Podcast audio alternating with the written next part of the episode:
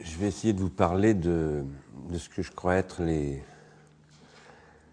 grandes difficultés, les grands déplacements qu'il faudrait chercher à opérer euh, dans les, mois et les années qui vont venir face à une situation dont je crois qu'elle est en train de mûrir et qu'elle va nécessiter une mobilisation intellectuelle, euh, professionnelle, politique, citoyenne euh, importante, y compris dans un contexte où, vous le savez, il y a un débat sur l'audiovisuel public et son rôle aujourd'hui. Euh, et ce contexte est évidemment un élément très très important. Je dois vous dire d'ailleurs que je me permets de vous annoncer que je me permets de le faire, même si les partenaires avec lesquels ça doit se produire ne sont pas encore officiellement engagés, donc je ne les nommerai pas, mais normalement, au début du mois de décembre, au Théâtre de la Colline, nous organiserons avec Ars Industrialis et deux autres associations très importantes, beaucoup plus importantes qu'Ars Industrialis, un vaste débat sur, euh, l'avenir de, de l'enfance et de la jeunesse à l'époque des grands médias et au moment où on débat du rôle de l'audiovisuel public. Je vous le signale parce que ça fait partie de l'élément de contexte de ma conférence d'aujourd'hui, mais aussi parce que je vous invite à, y être attentif et à y venir nombreux. Ce sera un moment où nous comptons interpeller l'opinion publique, inviter la presse euh, de manière assez vigoureuse à réagir face à une situation dont, dont je vais donc parler maintenant et qui est l'objet de ce livre qui s'appelle Prendre soin. À vrai dire, en ce moment, je travaille sur un nouveau projet de livre qui s'appelle Être adulte. Et je voulais vous en parler un petit peu suite à des discussions que j'ai eues après avoir écrit Prendre soin avec des, avec des, amis, psy, psychanalystes, philosophes, euh, psychiatres, pédopsychiatres, euh, enseignants, etc. Et, et, et d'une espèce de malaise que je sens dans le monde surtout de la psychanalyse par rapport au sujet dont on parle là. Par exemple, j'ai participé avec Pat 038 notamment à mobiliser l'opinion publique contre la chaîne Baby First. Avec succès d'ailleurs, je ne dis pas que c'est à cause de nous, mais euh, il se trouve que finalement, le CSA, a, tout en disant qu'il ne pouvait rien faire parce que cette chaîne était émise depuis l'Angleterre, euh, a recommandé aux parents de ne pas de ne pas mettre leurs enfants devant cette chaîne. C'est ça, à mon avis, un petit peu de mauvaise foi, d'ailleurs, parce qu'il pourrait pénaliser le bouquet satellite qui, qui permet d'accéder à cette chaîne, donc n'est pas très, pas très net. Madame Albanel, ministre de la Culture, a fait une déclaration en disant que cette, cette chaîne de télévision était nocive pour les enfants et qu'il fallait la proscrire. Bref, euh, les choses ont avancé. En même temps, quelqu'un que je ne nommerai pas, mais que vous connaissez tous, c'est un personnage médiatique de la psychiatrie et de la psychanalyse, spécialiste de la télévision, dit oui, c'est vrai, Baby First, c'est pas bien, mais il ne faut pas condamner la télévision, la violence à la télévision, tout ça. Ça, c'est des, discours bourgeois réactionnaires. Euh, euh, une amie, Elisabeth Roudinesco, que j'estime vraiment, euh, m'a dit oui mais tu te mets du côté des réacs, euh, bon, tu te mets à défendre euh, des, idées pré-freudiennes. elle m'a même dit des choses que j'ose pas vous répéter. Il y a un malaise, non pas dans la culture simplement, mais dans la psychanalyse. Et pas seulement dans la psychanalyse, dans la philosophie, dans, et ce malaise, je pense que le temps est venu de commencer à le, verbaliser, à le mettre en débat. Franchement, sincèrement, euh, généreusement, c'est-à-dire en faisant crédit à ces gens qui objectent, objectent ça, mais en disant nous devons discuter de ces questions. Je pense qu'un des malaises, c'est par exemple que on considère, à tort ou à raison, que, par exemple, des gens comme Pierre Legendre, porte un discours du retour de l'autorité du Père. Et on dit, dans, du côté par exemple de Rodinesco ou de gens comme ça, que j'estime beaucoup, hein, je tiens à vous le dire, euh, on dit, mais ça c'est un retour en arrière, euh, la figure du père est de toute façon caduque, euh, c'est réactionnaire. Je ne suis pas absolument sûr d'abord que Pierre Legendre parle de la figure du père à proprement parler, même si bien entendu il passe par le nom du père. Euh, et en tout état de cause, euh, je pense qu'il faut déplacer les questions. Je pense qu'aujourd'hui, la grande question qui se pose, c'est la question de l'être adulte, dont le père est la figure euh, dans la civilisation occidentale monothéiste. Je mets l'islam dans l'Occident pour ma part parce que précisément il est monothéiste et qu'il appartient à cette tradition où le Père construit le symbolique, et c'est ça l'Occident pour moi. Euh, le Père est donc une, une figure de l'être adulte, mais la vraie question c'est l'être adulte. Et je pense que si les choses vont très très mal à notre époque, c'est parce que c'est l'être adulte lui-même, structurellement, qu'il soit assumé par la structure avinculaire africaine, qu'il soit assumé par d'autres formes extrêmement variées d'ailleurs qu'il peut y avoir de, disons, d'organisation de la parenté.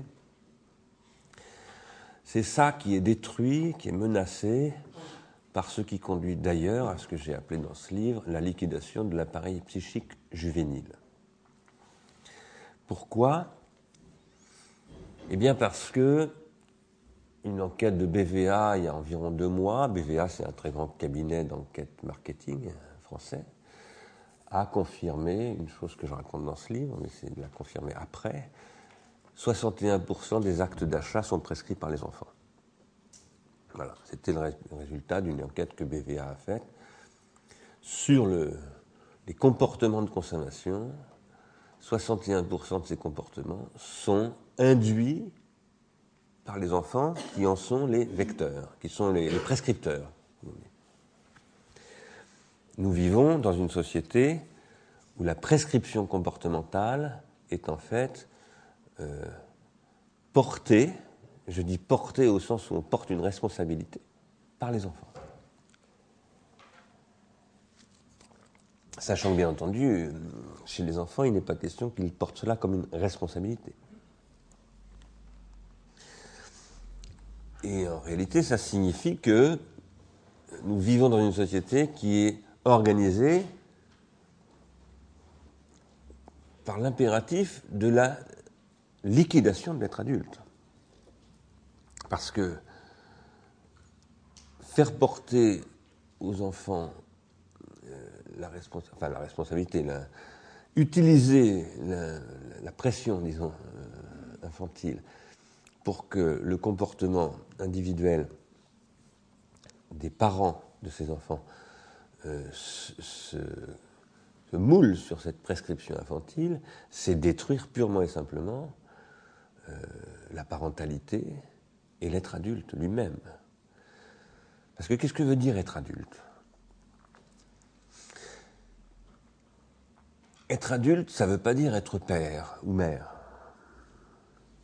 J'ai beaucoup d'amis, moi, qui n'ont pas d'enfants. Ce sont des adultes. Mais en tant qu'adultes,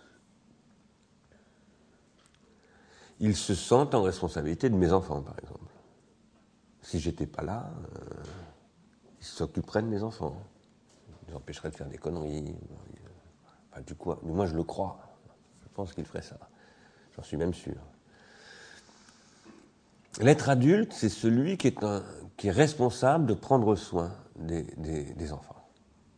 Quels que soient ces enfants d'ailleurs, que ces enfants soient à, 50, à, 500 km ou qu'ils soient mes enfants. Et ça, c'est ce qui est en train d'être liquidé. Il y a toute une discussion, par exemple, sur. Euh, j'étais il y a deux ou trois semaines à Chartres, suis venu dans une réunion euh, de psychologues d'ailleurs aussi. Euh, et il y a eu un débat sur une intervention d'un psychiatre qui m'a précédé et qui est intervenu contre la procréatique, de manière très virulente, sur des bases qui étaient d'ailleurs aussi, à mon avis, qui conduisaient, même s'il ne l'a pas dit, à une condamnation euh, de l'IVG, etc.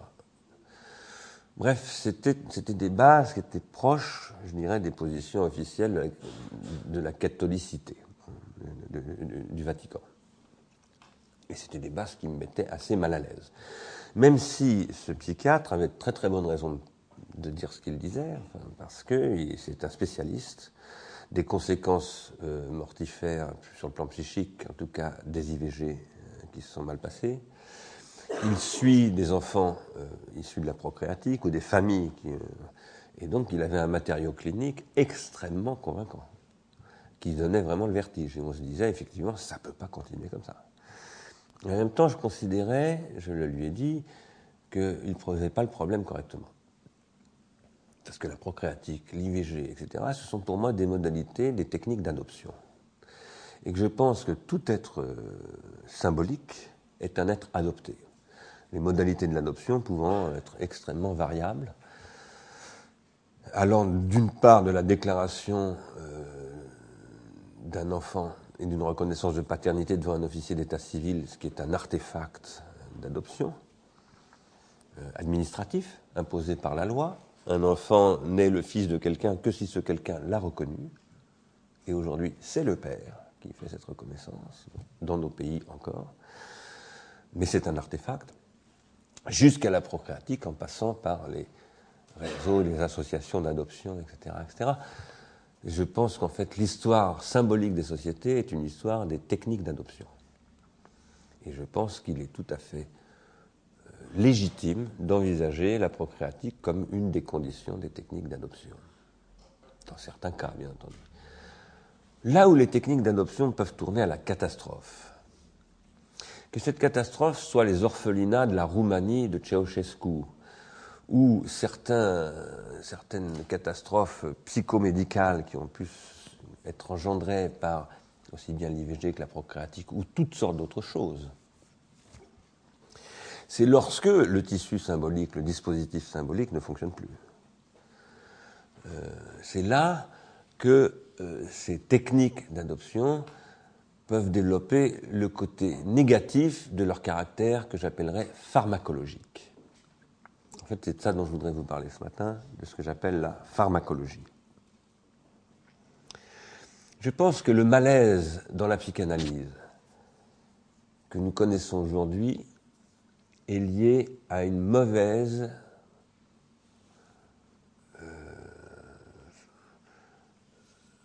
question du pharmacone ou au fait que n'est pas posée même la question de ce que j'appelle le pharmacone. Qu'est-ce que j'appelle le pharmacone? Le pharmacone, c'est le nom grec du médicament, du remède, dont parle Platon en particulier dans le dialogue qui s'appelle Phèdre,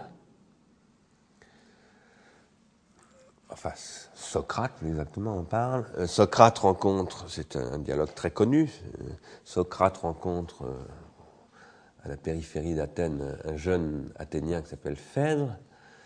Phèdre a sous le bras un rouleau sur lequel est écrit un discours, discours de Lysias, et Phèdre s'en va écouter un sophiste qui va lui faire un cours de rhétorique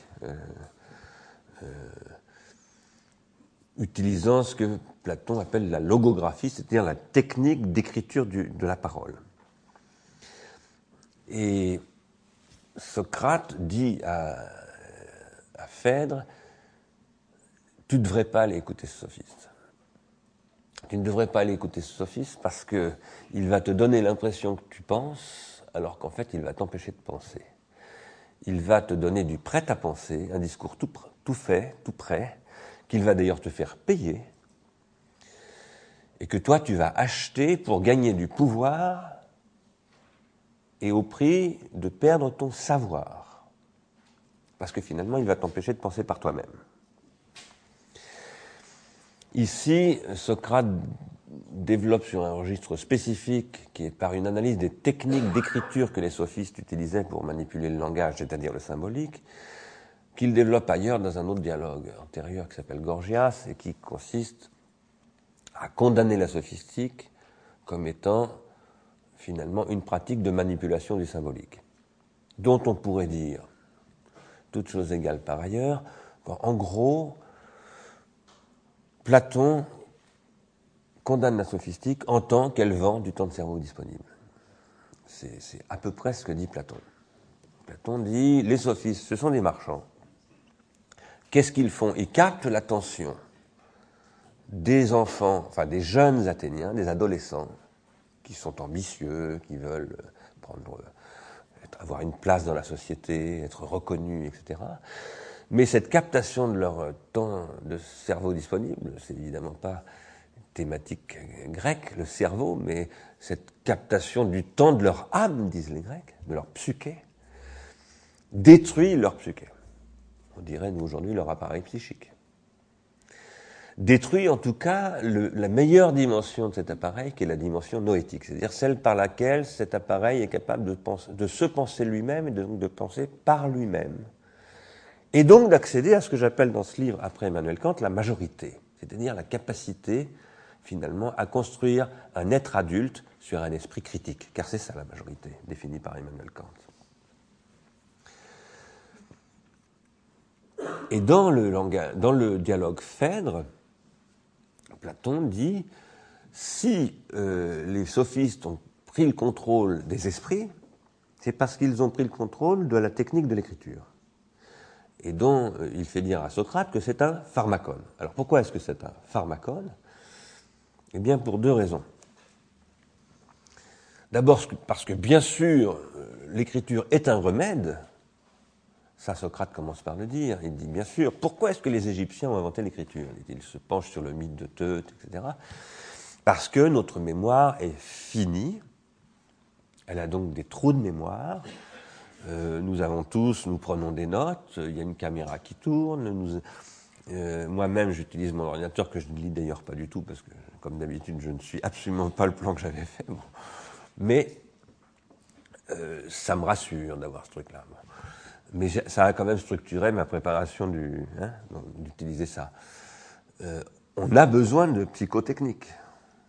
On a besoin d'artefacts de, de ce type-là. Ce sont des remèdes à nos carences. Nous sommes des êtres faillibles, nous ne sommes pas des dieux, nous n'avons pas une mémoire infinie, etc. Bon.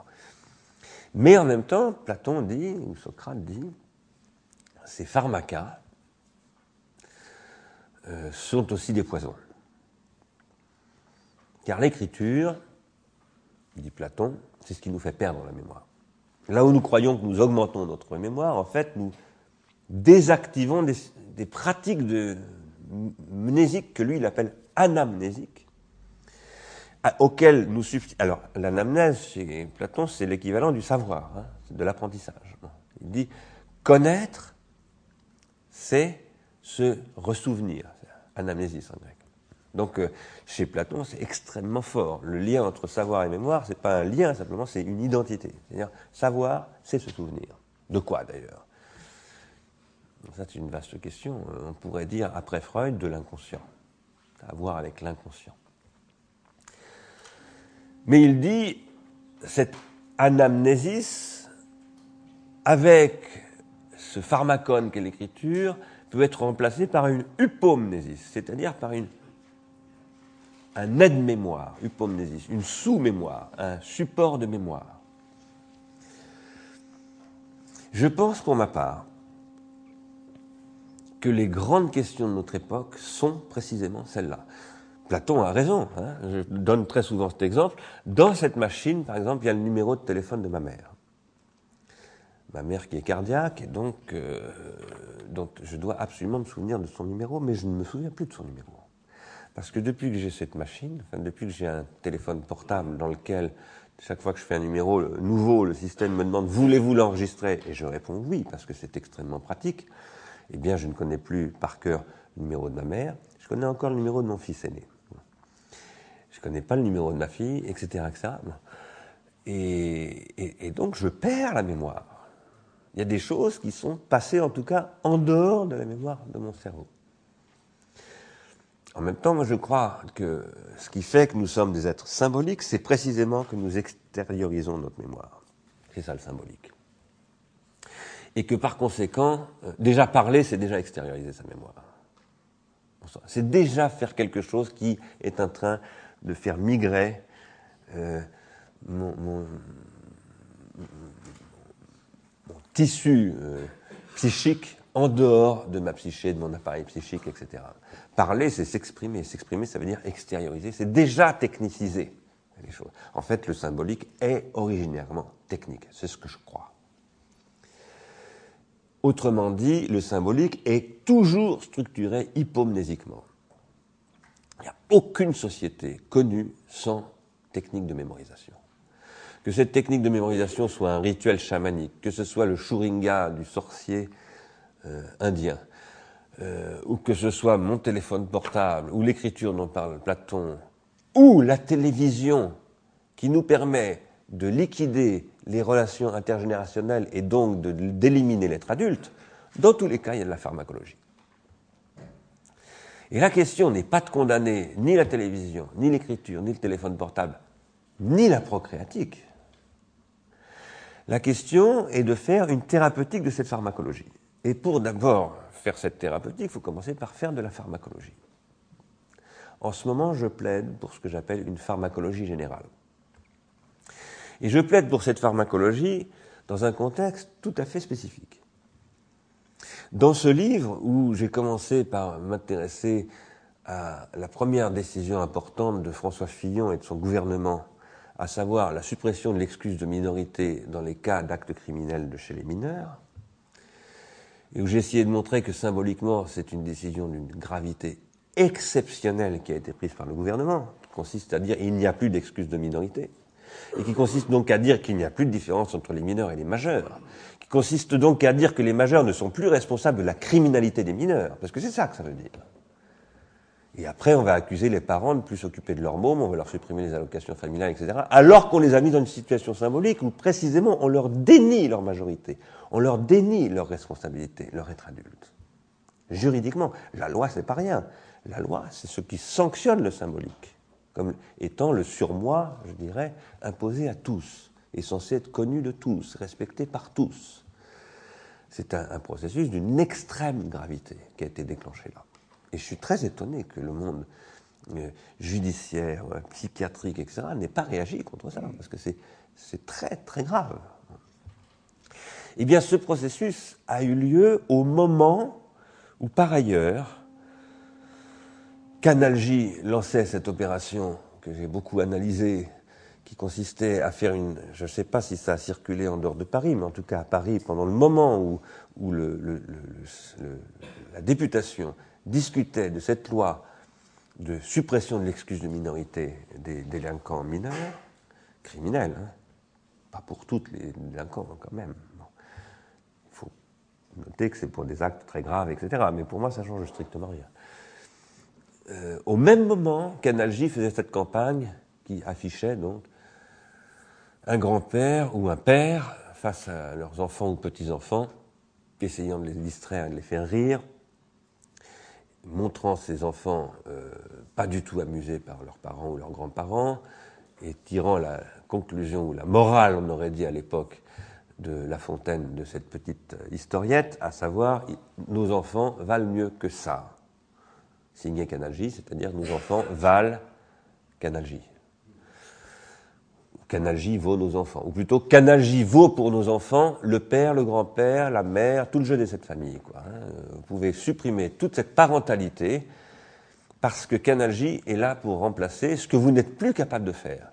Parce que cette, cette affiche vous dit, à vous les parents, c'est aux parents qu'elle s'adresse, vous n'êtes plus capable d'élever vos enfants. Vous ne les faites pas rire, vous ne les intéressez pas, vous les dégoûtez même. Donc débarrassez le plancher et confiez-nous vos enfants. Acceptez une bonne fois pour toutes que vous viviez dans une société de service où le service consiste à s'occuper d'élever vos mômes à votre place, de préparer vos vacances à votre place, d'enterrer vos parents à votre place, euh, et même de vivre à votre place. parce que c'est ça que ça veut dire, euh, ces sociétés de services. Et autrement dit, de désymboliser totalement votre existence pour la remplacer par finalement un marché, qui est le marché des, relations désymbolisées. Alors, au moment où Kanaji faisait cette campagne, qui elle-même se déroulait pendant que l'Assemblée nationale débattait de la suppression de l'excuse de minorité, Frédéric Zimmermann publiait cette enquête dans Pediatrics, euh, résultat euh, donc euh, d'une étude de 3300 familles américaines, réalisée trois ans après un premier article qui avait été publié en 2004 dans la même revue par Zimmerman, donc Christakis et toute une équipe de pédopsychiatrie de l'hôpital, pas de l'hôpital, de l'université de Washington, dans laquelle ces pédopsychiatres disent, en 2004, ils font une hypothèse. Ils considèrent que l'environnement médiatique, en particulier chez les enfants de moins de 5 ans, a des effets très importants sur le processus synaptogénétique. Ils avancent ces hypothèses donc de manière déductive, avec quelques matériaux, je dirais, euh, cliniques, mais de, cas isolés. Ils publient ce texte et euh, trois ans plus tard, ils publient une enquête donc qu'ils ont faite, très large enquête, et qui confirme les résultats euh, très très massivement, enfin qui confirme les hypothèses exactement qu'ils avaient soutenues en 2004. À savoir que, outre qu'ils relèvent que donc les enfants américains d'un an euh, sont à 40% exposés à, des médias audiovisuels, trois ans ils sont 90% exposés à des médias audiovisuels, ils, établissent que ces processus induisent quoi? Eh bien, disent-ils, une pathologie de l'attention deficit disorder. Alors c'est là qu'à nouveau la psychanalyse me tombe dessus en me disant, tu utilises le DSM, donc tu es complice des comportementalistes. C'est-à-dire qu'on utilise le fait que j'emploie une enquête américaine qui parle dans le langage de la pathologie américaine reconnue, qui est le DSM. Et que donc je, dis oui, il y a un problème de déficit attentionnel, je confirme le truc, pour me dire ah bah tu utilises les, discours des comportementalistes, euh, donc t'es pas net sur le, plan théorique. Alors moi je pense que c'est euh, ceux qui me disent ça qui ne sont pas nets sur le plan théorique.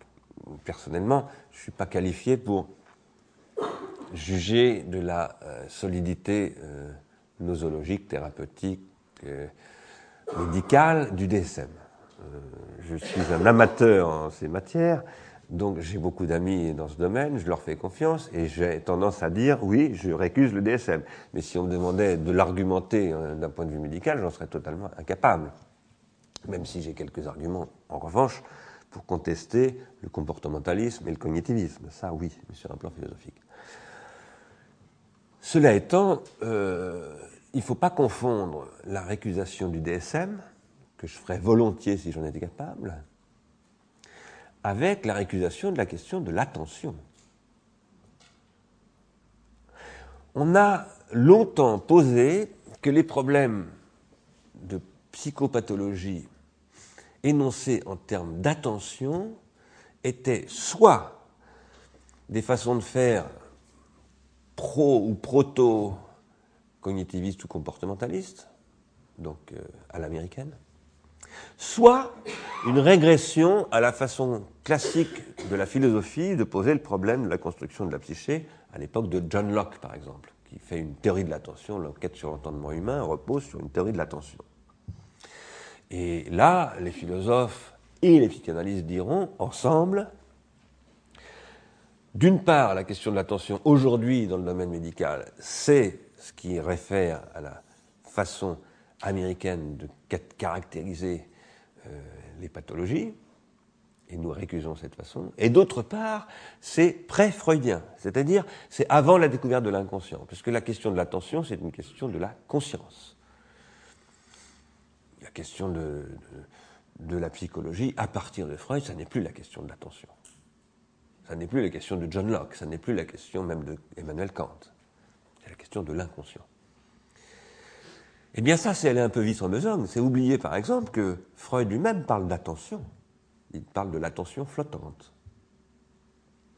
Et que, euh, par ailleurs, même s'il n'en avait pas parlé, c'est pas parce que Freud ne parle pas de l'attention qu'il ne faut pas revisiter la question de l'attention en intégrant la question de l'attention dans la question de l'inconscient. C'est ce que j'essaye de faire. Et j'essaye de le faire pour, je dirais, euh, tirer la psychothérapie vers la sociothérapie. C'est-à-dire pour essayer de réinscrire les questions psychothérapeutiques dans des questions sociothérapeutiques. Ce que faisait Freud, bien entendu. Mais ce qu'une certaine clinique psychothérapeutique a fini, en particulier dans la psychanalyse, par évacuer pour des tas de raisons complexes que je ne condamne pas d'ailleurs, mais, euh, mais que je crois euh, qu'il faut aujourd'hui critiquer au sens euh, philosophique du terme. C'est qu'il faut les analyser pour voir pourquoi elles se sont produites comme elles se sont produites à cette époque-là, quelle a été la nécessité de cette production à cette époque-là, mais pourquoi aujourd'hui on ne peut plus se satisfaire de cet état de fait. Ici, j'introduis des analyses de ce que j'appelle une économie politique de la libido. Euh, bon, j'avais parlé ici, je crois, à Poitiers, il y a, deux ans, j'étais venu ici, je crois, dans Créapsy, un an. Euh, j'avais parlé de l'économie libidinale, euh, du capitalisme, comme étant essentiellement une organisation de l'économie libidinale. Je ne vais pas revenir là-dessus. Mais cette économie libidinale, c'est une économie politique libidinale. Et cette économie politique libidinale, elle se concrétise par le développement de ce que j'ai appelé, dans ce livre et dans un autre qui est paru en même temps, le psychopouvoir. Le psychopouvoir, c'est ce qui se développe au XXe siècle comme technologie de captation de la libido, de l'énergie libidinale, c'est-à-dire de l'attention, mais que je vais essayer de redéfinir maintenant avec vous, ce que j'appelle l'attention technologie de captation de l'attention et de la libido par des psychotechnologies. Et cette euh, captation par des psychotechnologies, c'est-à-dire par une industrie de la captation,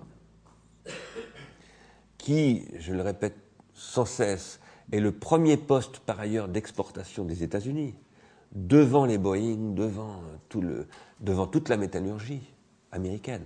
Hein, vous le savez, le premier poste exportateur aux États-Unis, c'est les industries culturelles, c'est-à-dire les technologies de captation de l'attention. ce développement suit le développement de ce que Michel Foucault avait analysé comme la construction du biopouvoir, dont il montre que ça commence grosso modo au XVIIe siècle. Colbert, euh, c'est l'époque de Colbert, c'est la naissance de, du biopouvoir, et surtout, ça se développe essentiellement au XIXe siècle avec le panopticon, avec euh, tout un dispositif extrêmement sophistiqué que Foucault va décrire d'une manière d'ailleurs absolument magistrale. Mais Foucault ne décrira pas, vous ne trouverez pas un mot chez Foucault sur le marketing, il n'y a aucune analyse du marketing.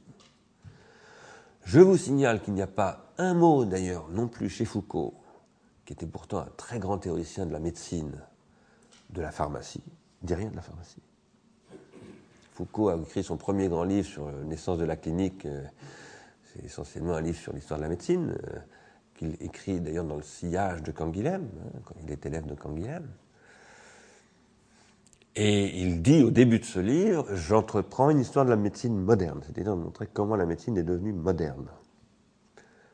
Mais nulle part il ne parle de l'apparition de la pharmacie, la pharmacie rationnelle, de l'étude des molécules, de l'industrie pharmaceutique, etc., Et il y a un très très gros problème, à mon avis, dans cette euh, négligence, parce que la réalité pour moi de la médecine aujourd'hui, c'est quand même la place que la pharmacopée a prise en tant qu'elle est industrielle, c'est-à-dire en tant qu'elle est produite par des laboratoires qui investissent dans des molécules, qui achètent des brevets, etc., et qui ensuite doivent absolument amortir leurs investissements, et donc qui jouent un rôle de prescription, là en utilisant les visiteurs médicaux, mais aussi le marketing, etc., énorme, qui cherche à court-circuiter le système médical, à mon avis, ou à le mettre sous, mettre condition, à le mettre parfois à des niveaux de conditionnement énormes d'ailleurs, en fournissant des, des systèmes experts ou des, des, dictionnaires électroniques euh, qui remplacent le Vidal, etc. Enfin, ça va très très loin, ce système. Et pour moi, c'est un système de destruction du système de soins. Alors, ce que j'appelle le psychopouvoir, qui mobilise les psychotechnologies, disons, de l'industrie hollywoodienne, mais pas simplement, euh, aujourd'hui de toutes les technologies du marketing, il enchaîne sur le biopouvoir. Et je pense que Foucault ne l'a pas pensé. Et je pense que si Foucault ne l'a pas pensé, c'est parce que Foucault n'a jamais pensé la pharmacologie. Il n'a jamais pensé la pharmacopée.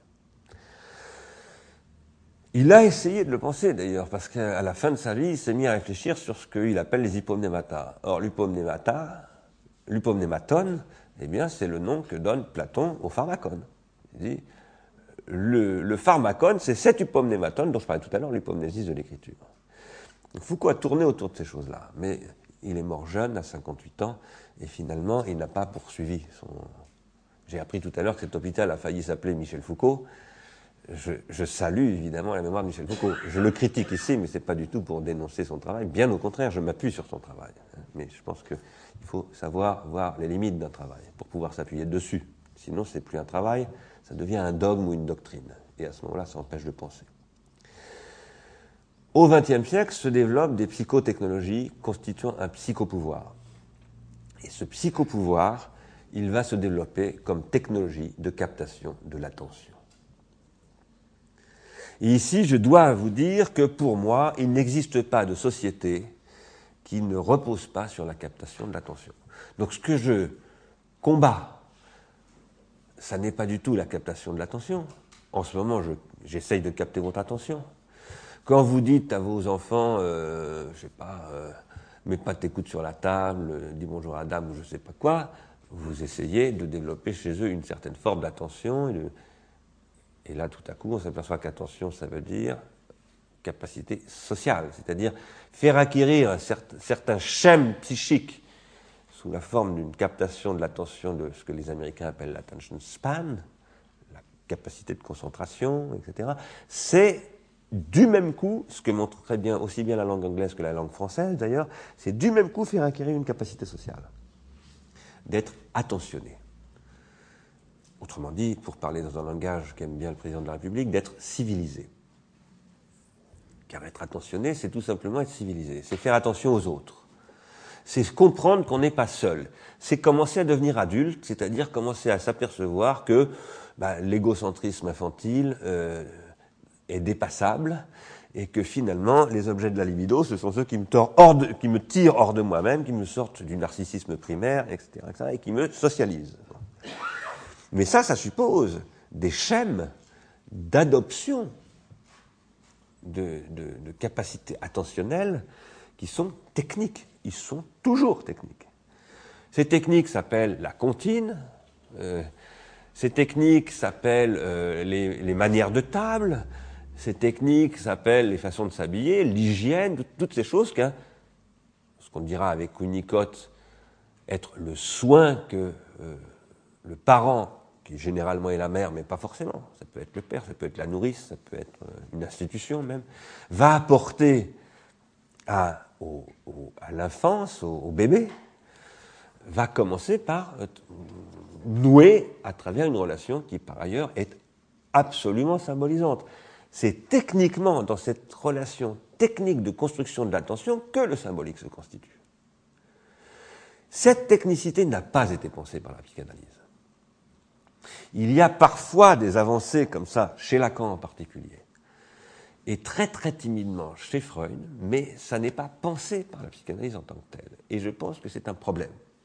Je pense que c'est un problème parce que cette technicité qui n'est pas pensée par la psychanalyse, en revanche, elle est pensée par le marketing, elle est pensée par les, technologies cognitives, elle est pensée par toutes sortes d'acteurs qui, eux, sont des pragmatiques, se moquent pas mal de théoriser, mais par contre, ils veulent être efficients.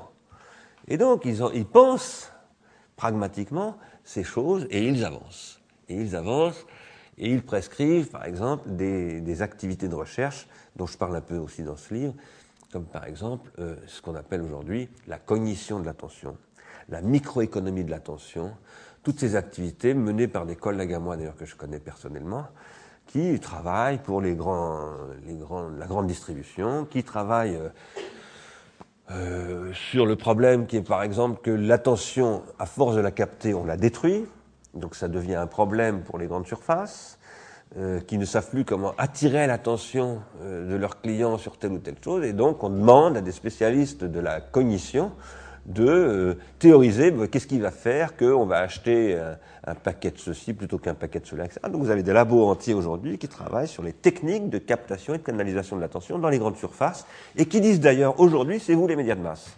Vous n'avez plus besoin de la télé, etc. C'est vous qui devez devenir les vrais grands médias de masse. Alors, euh, ce que je crois, c'est que aujourd'hui, nous devons avoir une approche pharmacologique de ces questions parce que la grande erreur consisterait à condamner aussi bien la télévision que euh, les hypomnématas en général ou la procréatique, tout ça d'un même mouvement, en disant tous ces trucs-là, ça détruit le symbolique, il faut le rejeter. Et à ce moment-là, qu'est-ce que nous faisons? Nous nous replions dans une, une organisation symbolique absolument dépassée et nous nous coupons à tous les coups des, générations futures. Or, ce qui fait que le symbolique est le symbolique, c'est que précisément il y a des circulations intergénérationnelles. C'est ça le symbolique, pour moi. Euh, par conséquent, nous devons bâtir ce que j'essaye de constituer comme ce que j'appelle une pharmacologie générale. Qu'est-ce que c'est que la pharmacologie? La pharmacologie, c'est ce qui va d'abord étudier systématiquement, à chaque fois qu'une technique attentionnelle, par exemple, est mise en œuvre, comment cette technique attentionnelle peut, du même mouvement et pour les mêmes raisons, produire ou bien ce que j'appelle des circuits longs dans la transindividuation, ou bien ce que j'appelle des courts-circuits dans la transindividuation. Alors qu'est-ce que j'appelle la transindividuation? Et pourquoi est-ce que j'essaye de penser la transindividuation et l'attention du même mouvement? Je vais commencer par dire pourquoi je crois qu'il faut penser l'attention. Ce que j'appelle l'attention, ça n'est pas exactement le concept de John Locke. Ça n'est pas non plus le concept du DSM. Ce que j'appelle l'attention aujourd'hui, c'est un concept que j'essaie de reconstruire intégralement. Pour moi, l'attention, c'est ce qui est produit par l'agencement de ce que j'appelle des rétentions et des protensions.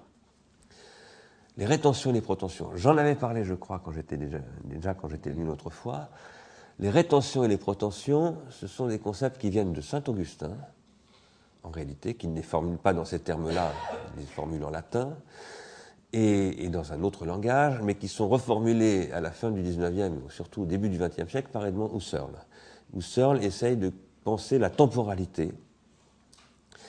Et il dit la temporalité de la conscience, c'est ce qui agence des rétentions et des protensions.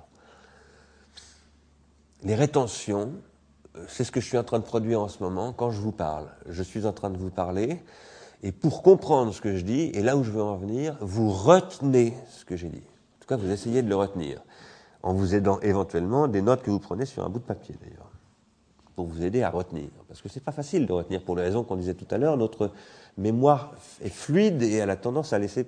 C'est un panier percé. Donc, euh, mais nous essayons de retenir les choses. Pour comprendre ce que je suis en train de dire, vous êtes obligé de retenir ce que je viens de dire et que je ne dis déjà plus.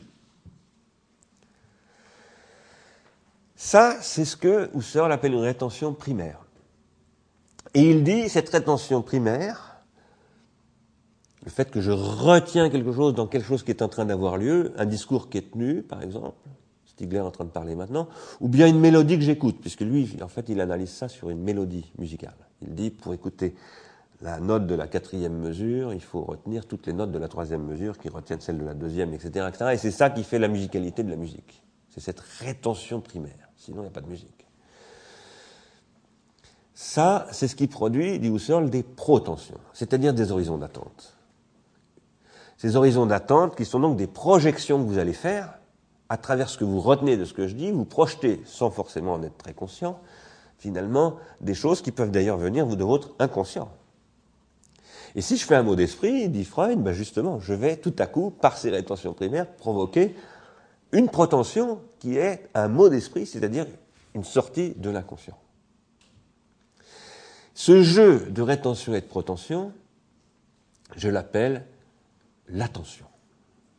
Parce que si la rétention primaire produit de la protension, c'est-à-dire de l'attente, qu'est-ce qui produit de l'attente? C'est l'attention.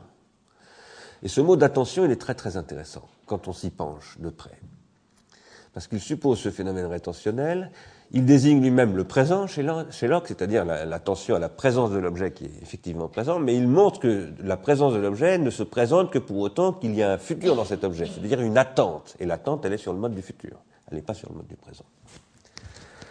Cette structuration du temps de la psyché est surdéterminée, par ailleurs, selon moi, par ce que j'appelle des rétentions tertiaires. Alors, pour pouvoir préciser ce que j'appelle les rétentions tertiaires, il faut que je précise ce que Husserl appelle les rétentions secondaires. Husserl dit les rétentions primaires, ne les confondons pas avec les rétentions secondaires. Les rétentions secondaires, c'est tout simplement le souvenir, la mémoire de mon passé, en règle générale. Pour que vous puissiez écouter ce que je dis, en ce moment même, il faut que vous ayez, déjà des rétentions secondaires, que vous ayez un passé, une expérience linguistique qui fait que quand j'emploie un mot, vous ne découvrez pas ce mot ici aujourd'hui, vous l'avez déjà entendu avant. Alors, il peut y avoir des mots que vous découvrez. Le mot transindividuation, c'est peut-être la première fois que vous l'entendez. Mais pour que vous puissiez l'entendre, je vais vous dire transindividuation, ça veut dire ceci, cela, etc. Je vais utiliser les mots que vous connaissez déjà pour pouvoir vous faire acquérir l'usage de ce mot nouveau. Donc je vais vous faire faire des agencements de rétention secondaire qui sont la mémoire que vous avez de votre expérience euh, symbolique, linguistique, etc. Et le fait que je suis en train de parler et que chacune et chacun d'entre vous entend quelque chose de singulier, parce que c'est le cas, vient du fait que chacune et chacun d'entre vous avait des rétentions secondaires différentes. Vous avez une histoire différente. Et en réalité, dans les rétentions primaires que vous sélectionnez dans ce que je dis, vous, vous n'en sélectionnez qu'une partie, c'est la raison pour laquelle si vous réécoutiez ce que je dis, par exemple, ou si moi-même je réécoutais ce que je dis, vous entendriez autre chose que ce que je dis en ce moment. Euh, et c'est parce qu'en fait, on sélectionne toujours dans les rétentions primaires. Ce sont des sélections primaires, et pas simplement des rétentions primaires. Et ces sélections, vous les faites en fonction des critères des rétentions secondaires que vous apportez avec votre passé. Et ce passé n'est pas simplement conscient, bien entendu. C'est aussi l'inconscient qui travaille avec. Tout ça produit des protensions primaires et des protensions secondaires qui vont finalement réaliser tout un processus qui est un processus que j'appelle de la transindividuation. Qu'est-ce que c'est que cette transindividuation? La transindividuation, c'est de l'individuation, mais c'est une individuation qui, premièrement, est toujours déjà non seulement psychique, l'individuation chez Gilbert Simonon, ça désigne le fait de devenir ce que je suis, et Simonon dit un appareil psychique est intrinsèquement inachevé, il est en perpétuelle transformation, c'est ça qui fait qu'il est psychique. Il se transforme sans cesse. Ce qui n'est pas le cas de l'appareil vital.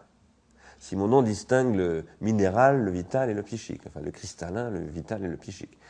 Et comme trois régimes d'individuation différents. Et il dit l'individuation psychique, c'est une individuation qui est en perpétuelle et en intégrale transformation. Je me transforme sans cesse.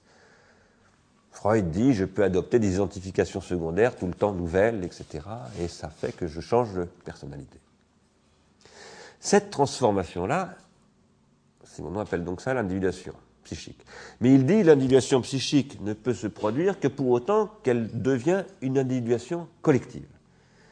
Je ne m'individue psychiquement qu'à la condition que mon individuation psychique ait un effet sur au moins une autre individuation psychique et à travers celle-ci sur d'autres, par conséquent, d'autres individuations psychiques. Autrement dit, mon individuation psychique n'est réelle que pour autant qu'elle devienne une individuation sociale, qu'elle contribue à une individuation sociale, sur un mode qui peut être l'opposition.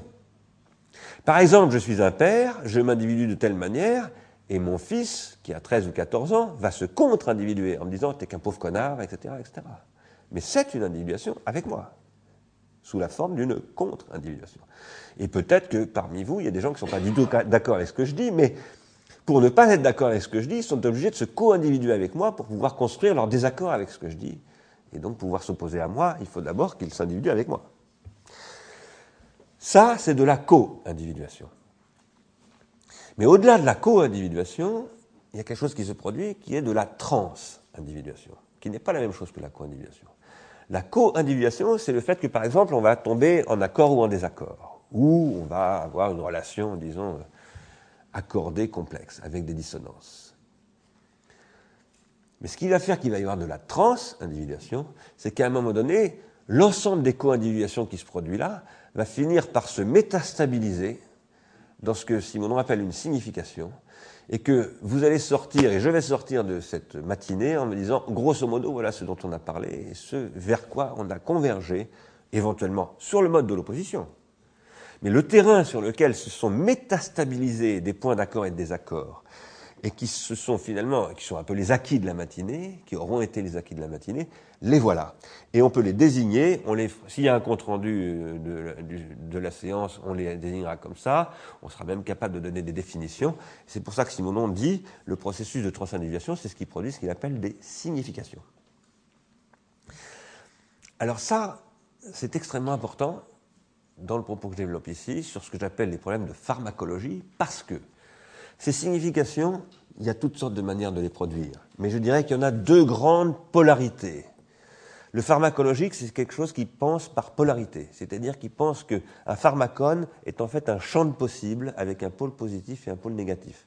Le négatif n'étant pas le mauvais, n'étant pas le mal, mais étant tout simplement le contraire du positif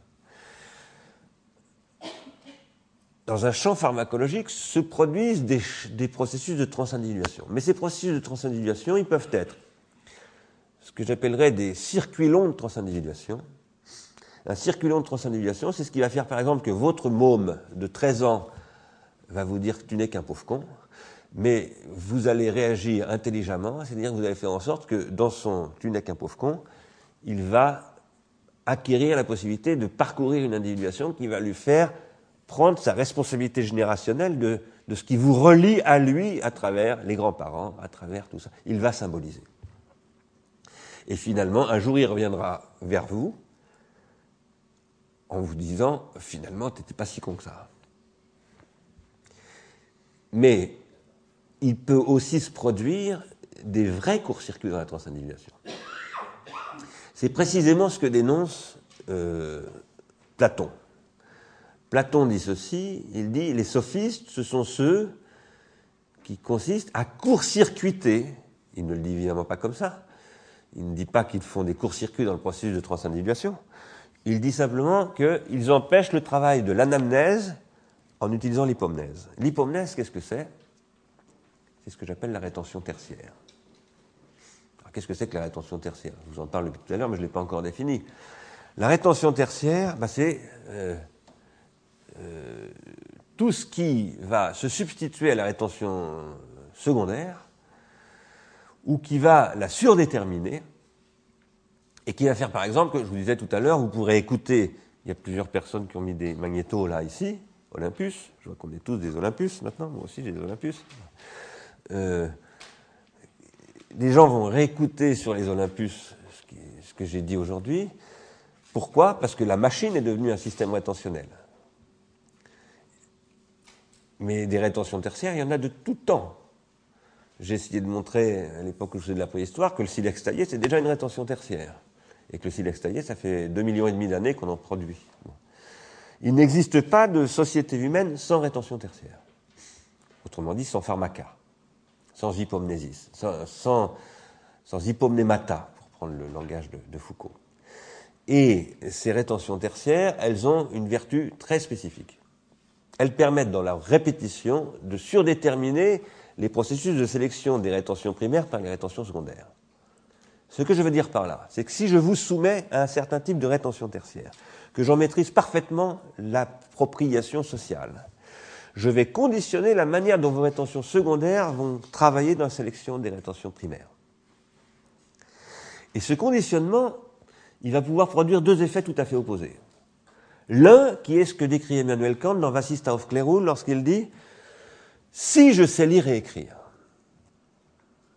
alors je peux critiquer Frédéric de Prusse, euh, le pasteur ou Emmanuel Kant, parce que cette capacité de lire et d'écrire que j'ai augmente ma capacité critique de discerner dans les rétentions primaires et secondaires que j'ai sélectionnées finalement des contradictions, des processus d'individuation, euh, et ça va me permettre d'intensifier mon individuation. C'est pour ça que Kant dit la condition d'acquisition de la majorité, qui est le résultat historique de la Aufklärung, des Lumières, puisqu'il répond à une question qui lui est posée par une revue qui s'appelle la, la Monatschrift de Berlin, à l'époque, hein, qui fait une enquête en 1785 à peu près, ou 4, posant la question qu'est-ce que, que veut dire Aufklärung, l'assiste à Aufklärung Il répond l'Aufklärung, c'est la conquête de la majorité, c'est-à-dire la capacité critique, et la conquête de la majorité suppose, est rendue possible par le fait que tout le monde sait lire et écrire. Et l'acquisition de la lecture et de l'écriture, c'est l'intériorisation d'une rétention tertiaire, parce que la lecture, c'est le pharmacone dont parlait Platon tout à l'heure, mise au service de l'intensification de l'individuation, c'est-à-dire de la capacité pour un individu à être majeur. Qu'est-ce que ça veut dire être majeur? Eh bien, ça ne veut rien dire d'autre que ce que Platon appelait penser par soi-même.